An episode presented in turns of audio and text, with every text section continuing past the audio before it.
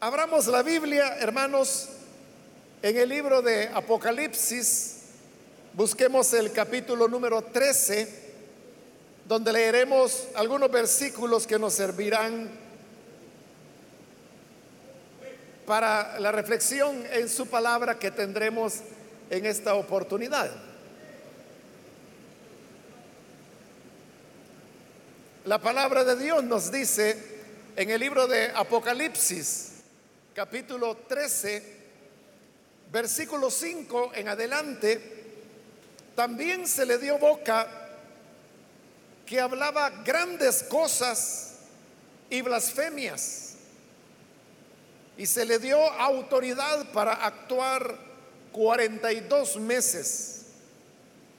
Y abrió su boca en blasfemias contra Dios, para blasfemar de su nombre, de su tabernáculo y de los que moran en el cielo. Y se le permitió hacer guerra contra los santos y vencerlos. También se le dio autoridad sobre toda tribu, pueblo, lengua y nación y la adoraron todos los moradores de la tierra cuyos nombres no están escritos en el libro de la vida del Cordero que fue inmolado desde el principio del mundo. Si alguno tiene oído, oiga. Si alguno lleva en cautividad, va en cautividad. Si alguno mata a espada, a espada debe ser muerto. Aquí está la paciencia y la fe de los santos. Amén. Hasta ahí vamos a dejar la lectura. Pueden tomar sus asientos, por favor.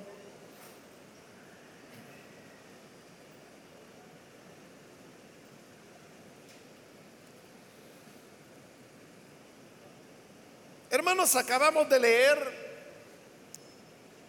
en este capítulo 13 de Apocalipsis, en el cual se nos hace una descripción de la bestia, conocida popularmente como anticristo, aunque en realidad la Biblia le da el nombre de la bestia. La bestia será un personaje que al final de los tiempos se levantará para oponerse a todo culto que se rinde a Dios e incluso como la escritura lo dice, entrará en el templo de Dios para ser adorado como que si fuera Dios. Será una época difícil, oscura, de mucha persecución para los creyentes y una temporada que será de sufrimiento y de un triunfo del mal sobre el bien. A esta situación el Señor Jesús le dio el nombre de la gran tribulación pero él utilizó ese adjetivo de gran, de grande, gran tribulación con el objeto de diferenciarlo de las tribulaciones que de vez en cuando los creyentes debemos enfrentar. Es algo inevitable. Pero la gran tribulación es como la, la expresión mayor de esas tribulaciones pequeñas que en el diario vivir como hijos de Dios enfrentamos, pero los principios que podemos encontrar en la gran tribulación por la misma razón son aplicables a las pequeñas tribulaciones que enfrentamos día a día. Esto es importante tenerlo en cuenta porque Normalmente se presenta una imagen distorsionada de lo que es el Evangelio. Algunas veces se enseña que el Evangelio es como la medicina que le pondrá fin a todos los problemas y dificultades que las personas puedan tener. Algunos predicadores en el afán de atraer a las personas para que crean en Jesús, presentan la conversión como aquello que les sanará de sus enfermedades, que les proveerá trabajo, que reparará los conflictos que han tenido dentro de la familia. En fin, como que creer el Evangelio sería ganarse la lotería y que de ahí en adelante pues todo marchará alegremente. Pero eso que algunos predicadores, como digo, enseñan, no es toda la verdad. Uno no puede negar que una persona que crea el Evangelio y viene Jesús, en realidad experimenta la paz para con Dios. Hay un gozo en su corazón. Nace la esperanza de la vida eterna. Y hay una mejora también en las relaciones de esa persona con otras personas, lo cual da como resultado una mejor comunicación dentro de la familia, por ejemplo. También es verdad que una persona convertida al Evangelio no tiene gastos en vicios, o en aventuras fuera del matrimonio y eso le permite a la persona tener una, un mejor manejo de sus finanzas y eso le ayuda a ir saliendo poco a poco de las deudas que enfrenta para luego poder tener ya una vida mucho más solvente hablando financieramente. Todo eso es verdad.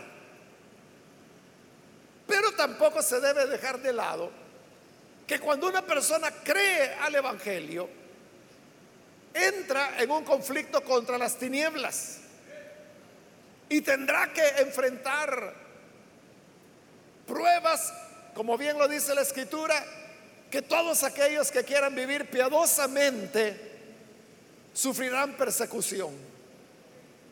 Jesús, hablando de los sufrimientos que él atravesó, les dijo, si esto han hecho con el árbol verde, refiriéndose a él, ¿qué no harán con las ramas secas que somos nosotros los creyentes? También el Señor dijo, no crean que yo he venido para poner paz, he venido para traer espada, para poner al Padre contra el Hijo, al Hijo contra el Padre, para traer división. Entonces el Evangelio tiene ese otro aspecto que cuando una persona lo abraza y decide seguirlo, enfrentará, enfrentará los conflictos y las tribulaciones de las cuales estábamos hablando. Por eso es que en la gran tribulación se dan cosas que, que uno pensaría que no se pudieran dar. Por ejemplo, ahí en el versículo 5 Hablando de la bestia, se nos dice que tenía una boca que hablaba grandes cosas y blasfemias. En el versículo 6 se nos dice que abrió su boca en blasfemias contra Dios para blasfemar de su nombre, de su tabernáculo y de los que moran en el cielo. Es decir, que la bestia será un blasfemo por excelencia. Y dice que blasfemó en contra del nombre de Dios. Y sabemos que el nombre de Dios es sagrado. Porque uno de los mandamientos que el Señor entregó a Moisés era, no tomarás el nombre de Dios en vano. Es decir, no se puede usar el nombre de Dios con ligereza o hacerlo por una tradición o por una práctica rutinaria. El nombre de Dios tiene que ser tratado con respeto, porque es un nombre sagrado. Pero de ese nombre es que hoy se nos dice que la bestia abrió, su boca en blasfemias contra el nombre de Dios y no solo contra el nombre de Dios, sino que contra su tabernáculo y contra los que moran en el cielo. Uno tiene el pensamiento que si una persona blasfema, que Dios le castigará. Y por eso es que cuando una persona dice algo ofensivo, ya sea contra el nombre de Dios, contra su iglesia, contra su pueblo, la misma gente dice, tené cuidado, no vaya a ser que te vaya a caer un rayo. La gente tiene esa mentalidad, que hay una relación entre la blasfemia y el castigo de Dios. Pero vemos que la bestia blasfemó contra el nombre de Dios, contra el tabernáculo, contra los que moraban en el cielo y no le ocurrió nada. No hubo radio que lo partiera, sino que siguió tan campante como siempre. Y no solo eso, sino que el versículo 7 dice, y se le permitió hacer guerra contra los santos. Es decir, que la bestia emprenderá una, una jornada, una batalla, o como dice ahí, una guerra en contra del pueblo de Dios, en contra de los santos. Pero de nuevo, cuando se habla de ataques contra la iglesia o contra el pueblo de Dios, Normalmente nosotros tenemos un sentido triunfalista. Y entonces decimos, está bien, me van a atacar, pero ya va a ver, la mano de Dios va a ser sobre esas personas. O a veces pensamos, tenga cuidado porque la escritura dice, no tocarán a mis ungidos. Por lo tanto, si usted se mete con un hijo de Dios, está tocando la niña de los ojos de Dios y Dios saldrá en defensa de su pueblo. con este tipo de ideas, creamos la ilusión que los creyentes somos invencibles, que nos pueden atacar pero no derrotar, que siempre vamos a ser victoriosos, que Dios siempre nos va a librar que aunque nos ataquen muchos ejércitos, siempre vamos a salir victoriosos, que no vamos a sufrir ni mal ni daño de los incrédulos. Pero esa es una idea equivocada. Por eso le digo que se trata de una ilusión que las personas construyen. Porque aquí no solamente dice que la bestia hizo guerra contra los santos, sino que dice que hizo guerra y los venció. Es decir, el pueblo de Dios puede ser vencido, puede ser derrotado. Ahí lo dice el versículo 7, se le permitió hacer guerra contra los santos y vencerlos. Es decir, lo vencieron. ¿Qué es lo que no cabe dentro de nuestra mentalidad construida en base a esas afirmaciones e ilusiones, como le he dicho, que algunas personas construyen? Pero los creyentes pueden ser derrotados. Las iglesias pueden ser derrotadas. Las iglesias pueden tener retrocesos. Es verdad que Dios es bueno y muchas veces ayuda a su pueblo para que su pueblo vaya avanzando, conquistando, venciendo, pero eso no será siempre. Habrá ocasiones cuando el pueblo de Dios recibirá ataques, ocasiones cuando el pueblo de Dios tendrá que retroceder y es más, ahí lo está diciendo la escritura, ocasiones en que el pueblo de Dios será vencido. ¿Y quién lo va a vencer? En este caso la bestia. A veces nosotros pensamos que Satanás no puede hacer nada con nosotros. Y hay personas que incluso hacen expresiones despectivas hacia Satanás y le dicen, ay diablito, si venís por acá vas a salir, pero con la cola pateada. Pero espera que se le parezca de verdad a Satanás y que lo derrote. Porque esto es lo que está diciendo aquí, que se le dio hacer guerra contra los santos y vencerlos. Es decir, todas estas cosas pueden ocurrir. No todo, hermanos, será siempre color de rosa. No todo dentro del pueblo de Dios será siempre alegría, risa, fiesta.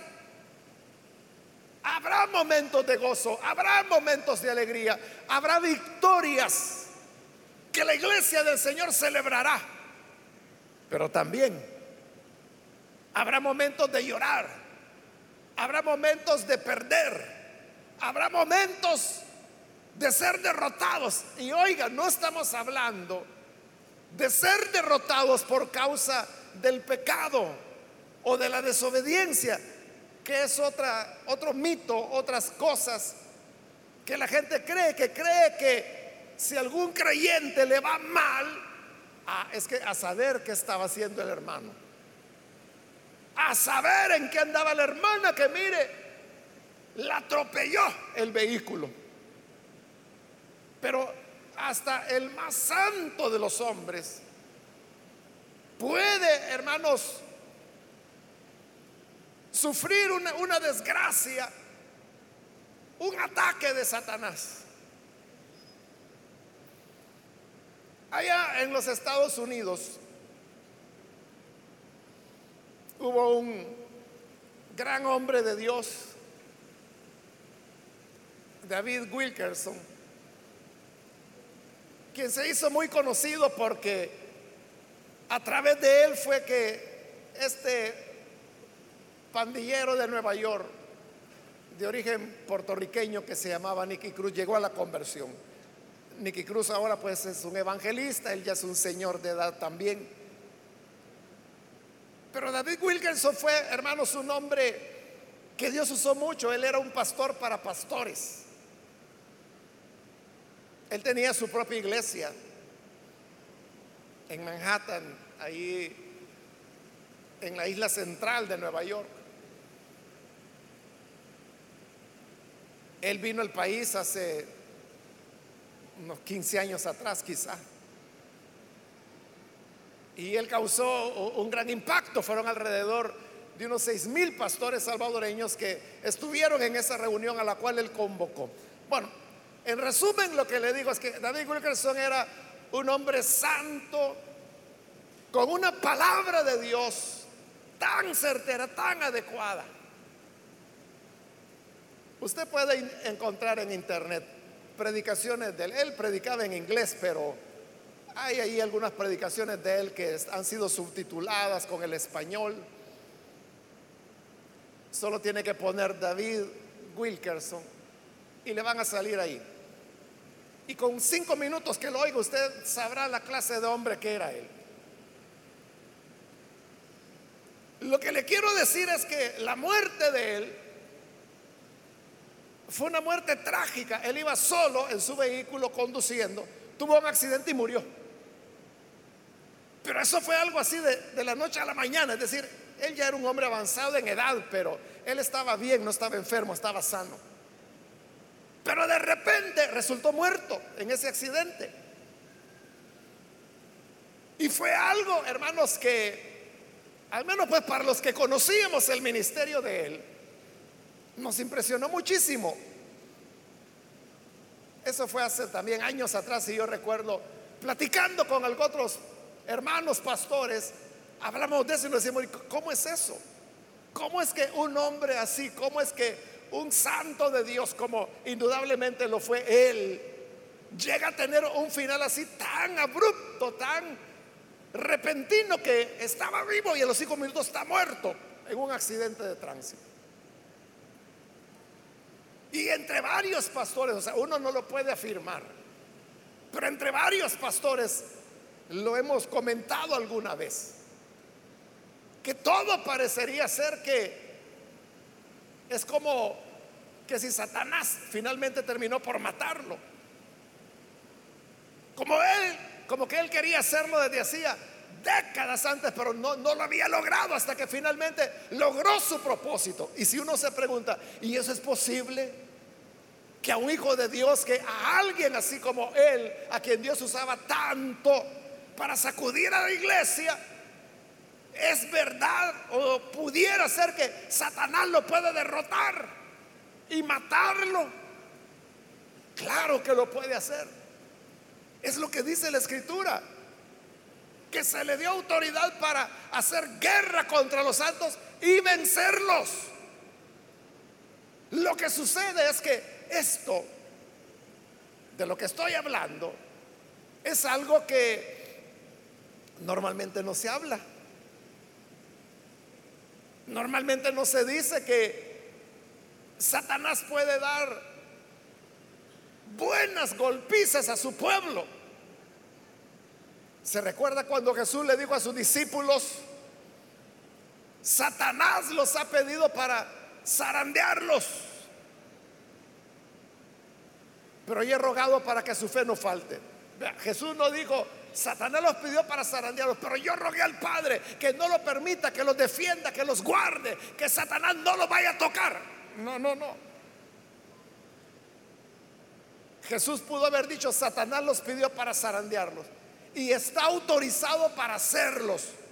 Les va a dar una desconocida que los va a dejar sin nada. Pero yo rogué al Padre para que la fe no se las vaya a arrebatar. Y eso fue lo que ocurrió. Le dio una a los discípulos, hermano. Pero como el Señor había rogado que la fe no les faltara, cuando Él resucitó, tuvo que ir a visitar a cada uno de ellos para poderlos restaurar, rehabilitarlos después del knockout que Satanás les había dado, de llevarlo a las lonas. Entonces, cualquiera de nosotros, hermanos, podemos ser atacados, podemos sufrir tribulaciones, podemos tener guerras, podríamos ser vencidos. Y repito, no vencidos porque hayamos cometido algún pecado y Dios nos está castigando. No, es lo contrario. Porque usted es tan útil en las manos de Dios y es tan fiel que Satanás por eso pone en usted su mirada, su objetivo. Él no va a poner su mirada y su empeño en esos creyentes que hoy son y por la tarde ya no son. Él no va a poner esfuerzo en esos que son creyentes en las dos horas del culto y luego cuando salen son unos diablos. No, ahí está tranquilo Satanás. El problema son aquellos que son fieles adentro y afuera, de día y de noche, cuando los ven y cuando no los ven. En todo momento muestran fidelidad, entrega, pasión y amor por el Hijo de Dios. Esos son los que Satanás va a atacar.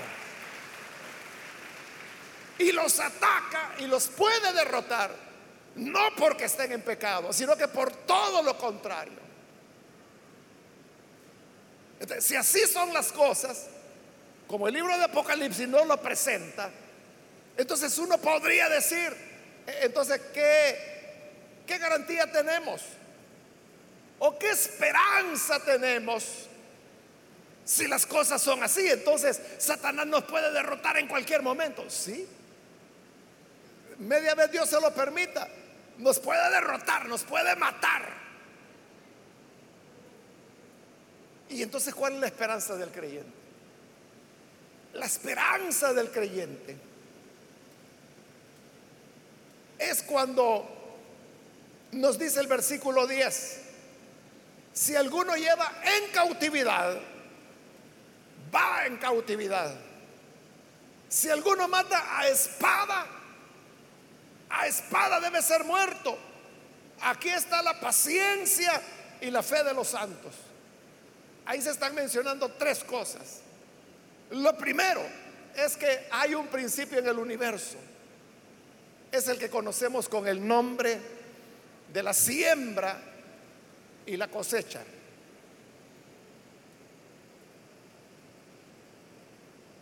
Todo lo que el hombre siembra, lo cosecha. Todo lo que el ser humano hace, se le regresa. Por eso es que dice que si alguno lleva cautivos, a él lo van a llevar cautivo más adelante.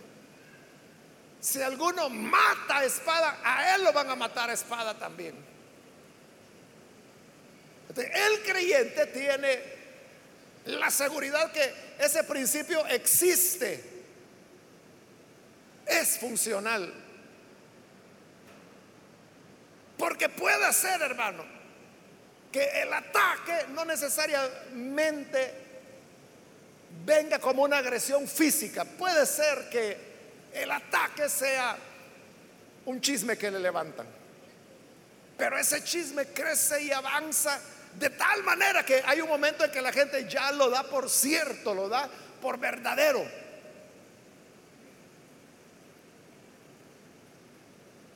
Y, el creyente no tiene inmunidad.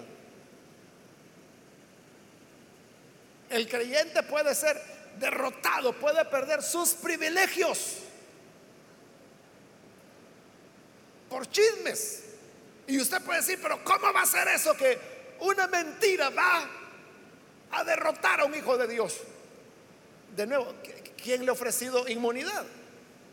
¿Quién le ha dicho que no va a tener problemas? ¿Quién le ha dicho que usted siempre va a tener una corona en su cabeza? ¿Quién le ha dicho eso? Dios nunca dijo, mira, nunca van a hablar mal de ti, nunca te va a hacer daño ni siquiera un zancudo. Dios nunca prometió nada de eso a nadie. Al contrario, Él dijo, en el mundo tendrán persecución. Esa es la realidad. Si alguno quiere venir en pos de mí, dijo el Señor, tome su cruz, niéguese a sí mismo y sígame cada día es decir, se trata de una disciplina de seguimiento a Jesús, de muerte al yo. Entonces significa que las olas de chisme nos pueden derrotar. Sí, puede ser. Pero hay algo que nosotros sabemos, que el que lleva en cautividad irá en cautividad. Que al que a espada mata, a espada morirá. E igual, aquel que hizo daño a otra persona por levantar una calumnia, la misma cucharada le tocará tomar a él posteriormente. El creyente sabe que aunque haya momentos en los cuales sea atacado, sea humillado, sea totalmente aplastado, sabe que esa marea que subió en algún momento bajará y regresará de donde vino. Y a cualquiera que le haya dicho el daño, cosechará el daño que usted dará. esa es la confianza. La confianza es que, que somos intocables. No. Podemos ser tocados, podemos ser atacados, podemos ser derribados y podemos ser vencidos. Pero aquel que hizo eso lo que hizo se le devolverá. Ese es el primer elemento. El segundo, dice, aquí está la paciencia de los santos. Habrá horas oscuras en nuestra vida que hemos llamado los momentos de tribulación. Pero toda tribulación, así como comienza, termina. Incluso la gran tribulación que es de la que está hablando este pasaje, ahí lo vimos en el versículo 5, que dice que se le dio autoridad para actuar 42 meses, es decir, tres años y medio.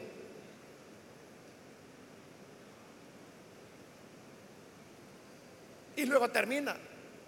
Esa es la paciencia de los santos. La paciencia de los santos es que si fuimos derrotados, porque dice que se le da autoridad para vencer a los santos, si fuimos vencidos, no estaremos vencidos para siempre. En la gran tribulación fueron 42 meses. Pudiera ser que el haber sido vencidos por el mal, no en el sentido que sucumbimos al pecado, sino que las fuerzas del mal, Satanás, nos causaron una derrota. No vamos a estar derrotados para siempre.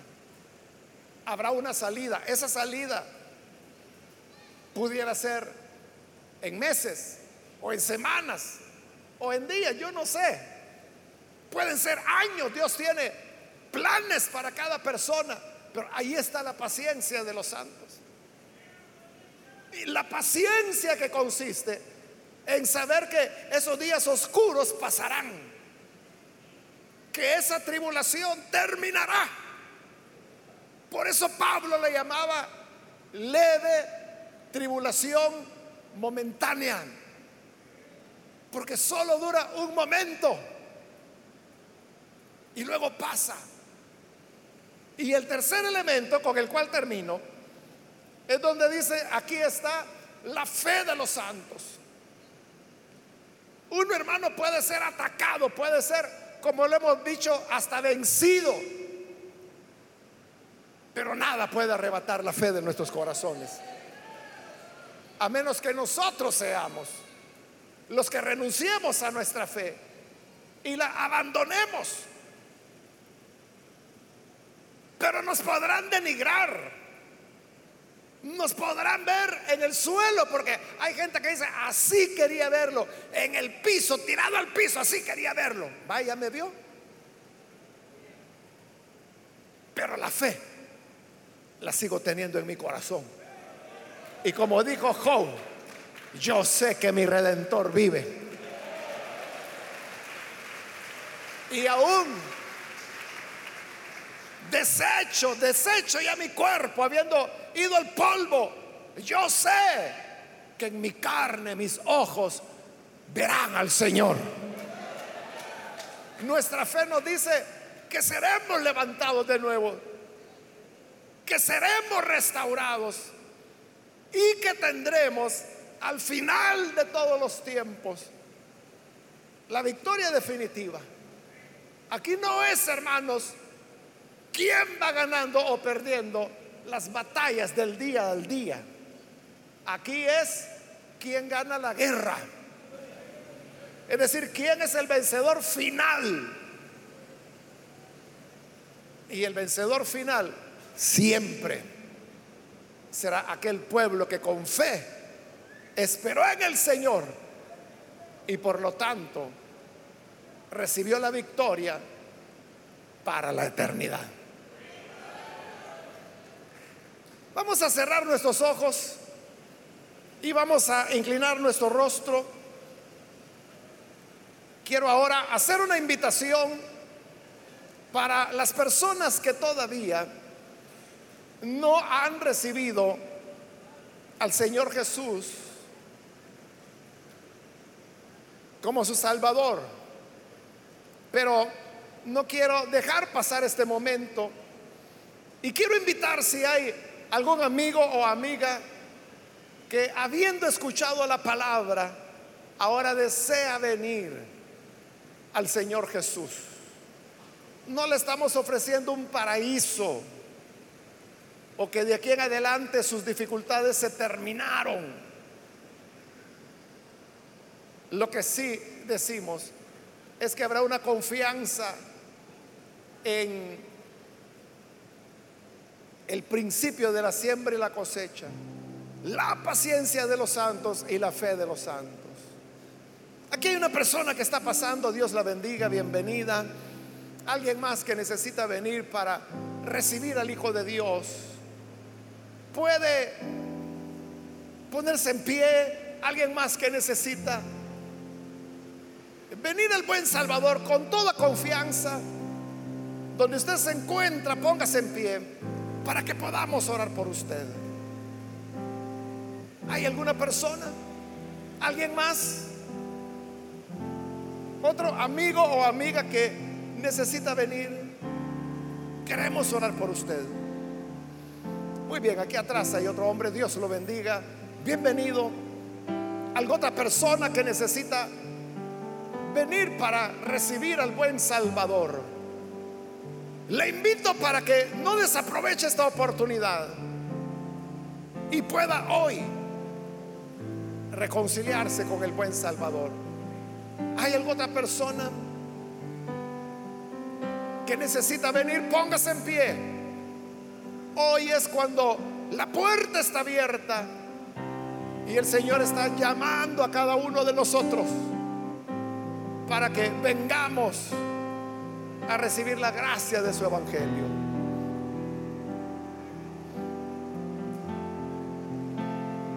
¿Hay alguien más? Muy bien, aquí hay un niño, Dios lo bendiga, bienvenido.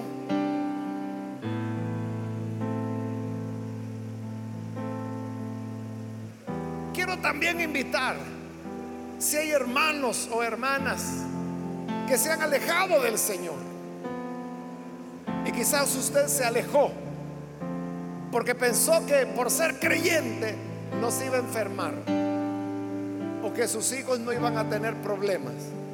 O imaginó que nunca un problema vendría contra usted o los suyos. Pero Dios no le ha prometido a nadie inmunidad. Lo que Él nos dice es que si tenemos la paciencia y la fe de los santos, hemos de esperar ese principio de justicia. Que todo lo que el hombre hace lo cosecha. ¿Quiere reconciliarse si usted se alejó del Señor? Póngase en pie. Cualquier amigo o amiga que se va a reconciliar con el buen Salvador, póngase en pie. Venga. Queremos orar por usted. Es el momento cuando la gracia de Dios le espera. Bien, aquí hay otra persona, Dios la bendiga, bienvenida. Alguien más que necesita venir. Se reconciliará con Dios. Póngase en pie y venga. Acá hay otro hombre, Dios lo bendiga, bienvenido. Algo otra persona. Buscamos a Dios. No porque Él nos haga invencibles o inmunes. Aunque no ganemos nada, aunque lo perdamos todo, siempre vale la pena seguir a Jesús. ¿Quieres seguirlo tú? Ponte en pie. Voy a finalizar, esta es ya la última invitación que hago. Si hay alguien más que por primera vez necesita venir al Señor o reconciliarse, póngase en pie ahora pues esta es ya la última invitación que hice y vamos a orar en este momento.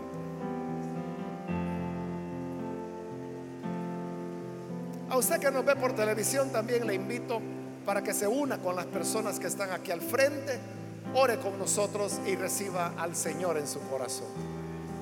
Padre, gracias te damos por cada persona que está aquí al frente en esta oración también te pedimos por aquellos que a través de televisión, de radio, de internet, se están uniendo, Señor, para recibir a tu Hijo Jesús. Te rogamos, Padre, que les des vida, que les des salvación, haya para cada uno redención, vida eterna Perdónale, Señor.